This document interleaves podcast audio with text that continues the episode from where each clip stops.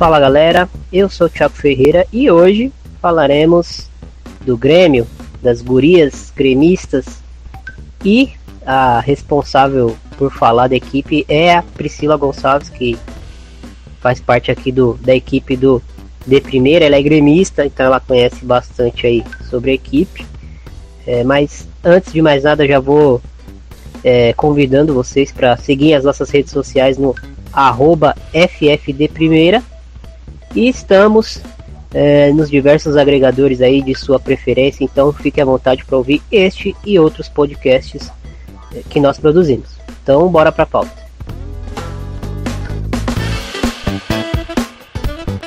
Olá, ouvintes do De Primeira.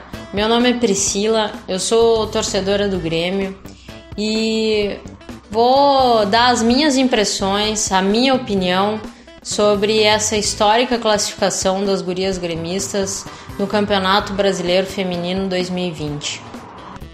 Pela primeira vez na história do Grêmio, as gurias gremistas conseguiram uma classificação para a segunda fase da elite do futebol feminino.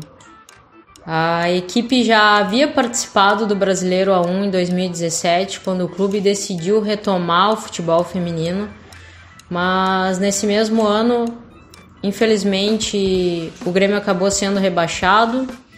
Em 2018 tentou o acesso, não, não teve sucesso. O acesso só veio ano passado. E o principal objetivo desse ano era tentar se manter na elite do futebol feminino. Apesar da esperança e do otimismo da comissão técnica em manter a equipe na elite do futebol feminino em 2020, a temporada das gurias gremistas iniciou bem conturbada e cheia de incertezas. Tudo isso porque o Grêmio decidiu dispensar 15 atletas do seu elenco, 15 atletas que fizeram parte da, da campanha para o acesso à elite do futebol em 2020. Enquanto muitos clubes se reforçavam com atletas de qualidade e muitas atletas até com nível de seleção brasileira, o Grêmio parecia estagnado, meio que acomodado no, no mercado do futebol feminino. E na minha opinião, houve uma certa demora no, no planejamento da comissão para montar a equipe que iria iniciar a pré-temporada. A maioria dos clubes já, já iniciou a pré-temporada com o elenco quase que fechado e o Grêmio seguia no mercado procurando peças para fechar o elenco. E acabou se reforçando apenas com sete jogadoras, isso já ao longo da pré-temporada. Pelo fato do Grêmio ser uma equipe de camisa e já tradicional no futebol, a torcida esperava muito mais com tantas dispensas no elenco, atraso no planejamento e, e, reforços pouco conhecidos, acabou fazendo com que o Grêmio iniciasse o campeonato bem desacreditado. E muitos torcedores, inclusive eu, né, boa parte da imprensa que cobre o futebol feminino, dava como certo uma nova queda da equipe para a Série A2. Mas como tudo no futebol, né, a resposta tem que vir dentro de campo e o Grêmio teve um início de campeonato muito bom, conseguindo vencer o Minas na estreia e o Aldax. Equipes que teoricamente são bem inferiores tec tecnicamente comparando com o Grêmio. E hum, venceu o Minas e Cesp em casa por 2 a 1 e o Aldax fora por 3 a 0.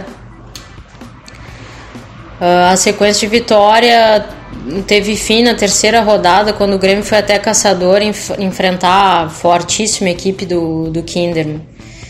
É, na minha opinião, é, seria o primeiro teste forte assim para a equipe do Grêmio.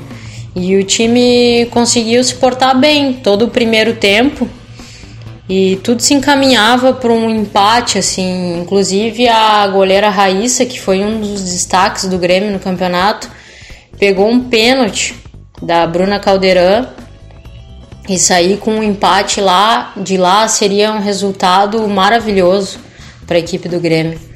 Mas o segundo tempo o Grêmio não conseguiu ficar com a bola e foi um massacre assim. uh, em relação a ataque versus defesa. O Kinderman só atacava, só atacava, o Grêmio só se defendia.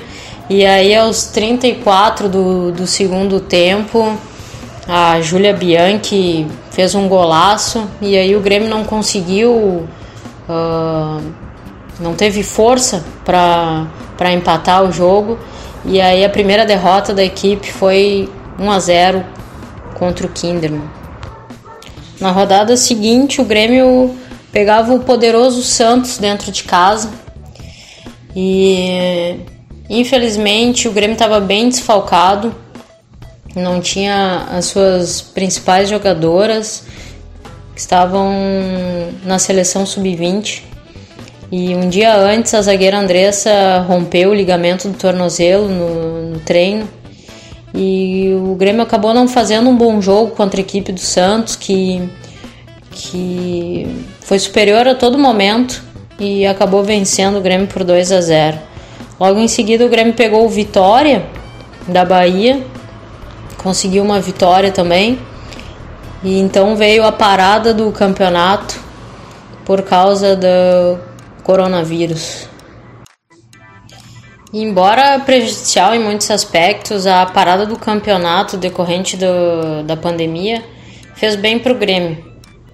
As atletas que estavam na seleção acabaram retornando e as lesionadas tiveram tempo para se recuperar. O Grêmio voltou para o campeonato com um sistema defensivo bem mais organizado e parece que as atletas conseguiram entender a filosofia de jogo que a Patrícia Guzmão queria propor com uma proposta de se defender bem, se compactar e tentar recuperar a bola para jogar no contra-ataque, apostar na velocidade das laterais e assim surpreender os adversários no contra-ataque. O Grêmio voltou para jogar contra o Cruzeiro e foi até o Mineirão. Começou o jogo perdendo, mas conseguiu a virada e aí, após isso, foi uma sequência de três vitórias seguidas. Ganhou do Cruzeiro, venceu a atual campeã do brasileiro, a Ferroviária, com essa proposta de jogo: se defender e tentar as, as jogadas de contra-ataque. E assim saiu o gol do Grêmio contra a Ferroviária surpreendeu a defesa adiantada da Ferroviária e conseguiu o gol. Após isso, se fechou bem e saiu de lá com os três pontos. Foi um resultado histórico para a equipe feminina do Grêmio. Após essa excelente vitória contra a atual campeã do campeonato, a Ferroviária, o Grêmio recebeu o Iranduba em casa e o time muito mais confiante conseguiu vencer o Iranduba por 3 a 1 e emendou aí uma sequência de três vitórias seguidas e se consolidou nas primeiras posições ali da, da tabela. Logo após essa sequência de vitórias, as gurias gremistas tinham três pedreiras pela frente: um Corinthians, um Grenal e a equipe do Flamengo. Contra o Corinthians, o Grêmio não tinha muito o que fazer.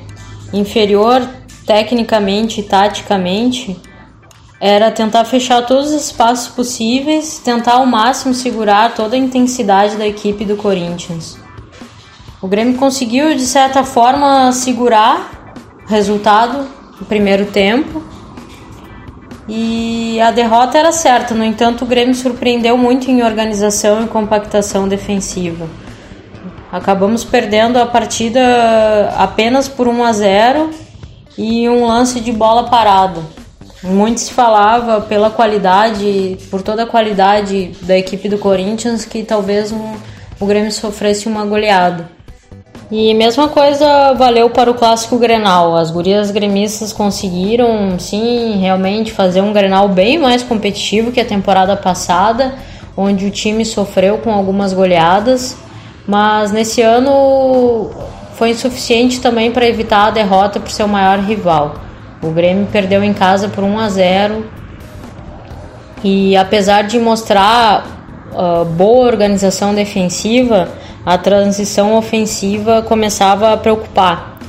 A equipe da Patrícia Guzmão demonstrava ser um time que se defendia muito bem, porém não apresentava poder de reação para criar jogadas e tentar sair, eh, reverter o placar.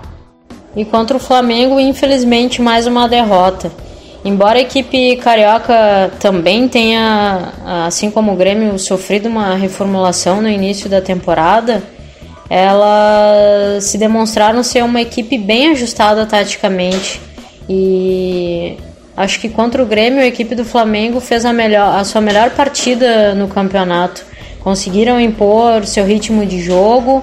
O Grêmio não conseguiu se organizar defensivamente como, como vinha fazendo e acabou que as gurias gremistas foram completamente envolvidas pelo Flamengo e amargaram a terceira derrota seguida, perdendo por 2 a 0.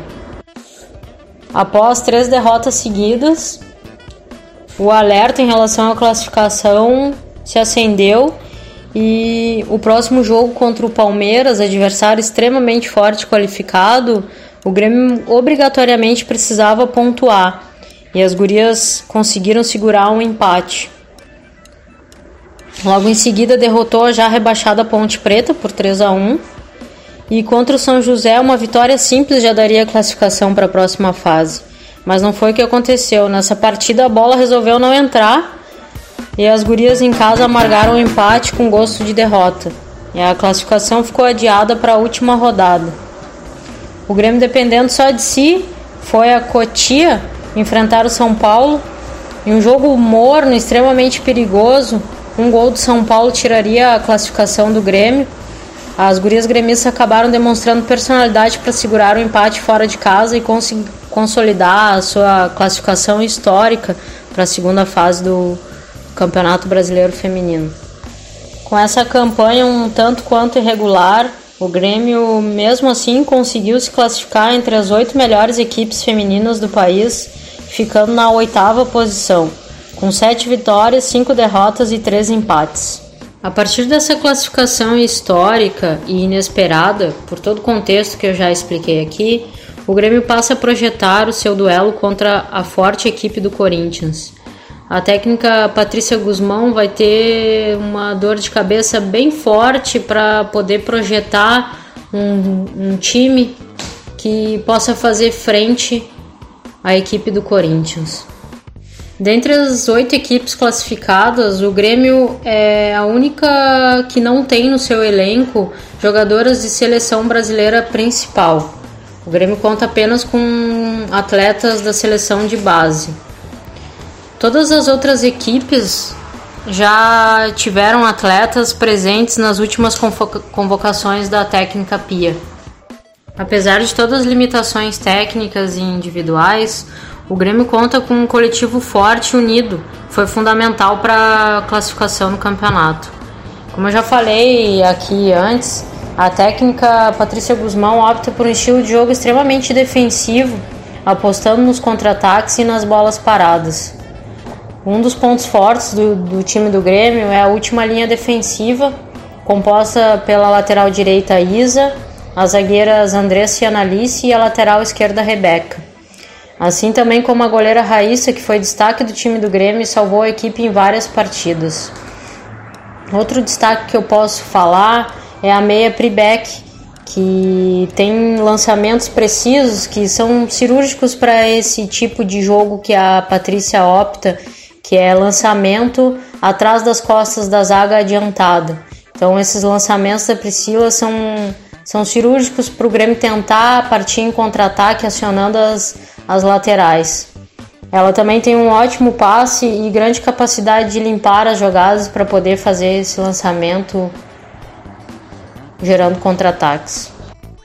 O Grêmio também conta com duas atletas de seleção de base, que é a Marta e a Eudmila.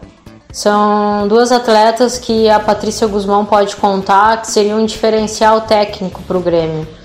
Ah, sempre entrando no segundo tempo, a Eudmila dar mais vida e intensidade para o jogo do Grêmio, sempre tentando pegar a zaga cansada e apostar na qualidade técnica e no drible dessa jogadora. Apesar de ter jogadoras velozes, um dos pontos fracos do Grêmio é exatamente fazer essa transição ofensiva. O Grêmio tem imensa dificuldade de fazer a progressão do campo defensivo para o ataque. Tanto que dos 16 times do campeonato, os números do Grêmio em relação a criar chances de gol são péssimos. Só ganha dos já rebaixados Irandu, Baldax, Ponte Preta e Vitória. Nessas quartas de final, o duelo entre o Corinthians e Grêmio vai ser o duelo mais desequilibrado entre os oito times. Uh, Grêmio e Corinthians farão um duelo de melhor ataque contra o pior ataque. O Corinthians tem 45 gols no campeonato, enquanto o Grêmio tem apenas 17 gols. Mas, considerando que estamos entre as melhores equipes do Campeonato Brasileiro, só nos resta torcer para que as gurias gremistas sigam avançando e fazendo história. E que venha o Corinthians. Bom, então, recapitulando aí, tentando esboçar um time base pro Grêmio. Raíssa no gol, titular absoluta. Pela lateral direita, as opções são a Isa Queiroz e a Sinara, né? Sinara terminou a primeira fase atuando como titular. Acho que as defensoras titulares não tem muito o que o que questionar é a Ana Alice e a Andressa, e acho que são até os são, são duas bases muito, muito importantes para a equipe, porque são jogadoras que já foram campeãs brasileiras, uh, têm experiência, conhecem uh, muito bem a, as adversárias né, que, que, estão enfrentando. Enfim, são jogadores que trazem, além do, do da qualidade né, para a posição, trazem também uma maturidade, uma vivência ali que, que, que acredito que foi importante para o Grêmio em vários momentos da competição conseguir é, resistir, ter, é, sofrer, sofrendo pressões em vários jogos, são jogadoras que, que trazem ali um, uma experiência muito importante para a equipe, né? Pela esquerda, Rebeca, lateral esquerda, ambidestra. Uh, aí no meio campo a gente tem a, a Pribac, que, que é certeza, né? Que, que, que é titular absoluta. Uh, já tivemos a Kika, que, que infelizmente lesionou o LCA, estava até bem no campeonato. Uh, a Marisa também lesionou ela, ela também estava como titular, é, ganhou espaço também é, com a saída da Kika e depois acabou se lesionando, mas estava muito bem. Quem costuma jogar é, atualmente é a, é a Chula, né? Ou a Jane também já fez ali a posição de, de volante junto com a, com a Pri nesse 4-2-3-1, mas é, o que a gente está vendo nos últimos jogos são a Pri e a Chula como volantes, né? A Pri saindo mais pro jogo e tendo esse passe, essa qualidade no passe, como a, a, a Priscila destacou. Aí as meias vão sendo a Jane, é, geralmente a, a Ju também aparece ali jogando como uma meia aberta, né? Mas a Ju pode fazer qualquer uma das quatro posições é, do ataque. Karina, né, atrás da, da centroavante. E a Carol Lins também ganhou um espaço aí no final dessa, dessa primeira fase, vencendo a, a centralmente titular, às vezes também deslocada pro, pro lado do campo. E a Gisele, que é uma lateral, né? Mas ela é muito ofensiva e, e também vem atuar, atuando na linha de, nessa linha de três de três meias é deslocada para a ponta esquerda. É, como opções tem a Marta, tem a Eudemila, que a gente é, sempre comenta, né? São jogadores aí com um potencial muito grande. A Juliana, como eu citei, que, que sempre sai do banco e, e entra nas partidas. É, então esse é mais ou menos o time base é, gremista. Então é isso. Se você gostou desse conteúdo, compartilha, dá um RT, é, espalha para os amigos. Vamos falar de todas as equipes aí do que estão classificadas para o mata-mata do Brasileirão Feminino. Eu agradeço por você ter ouvido mais esse podcast com a gente. grande abraço, valeu e até a próxima.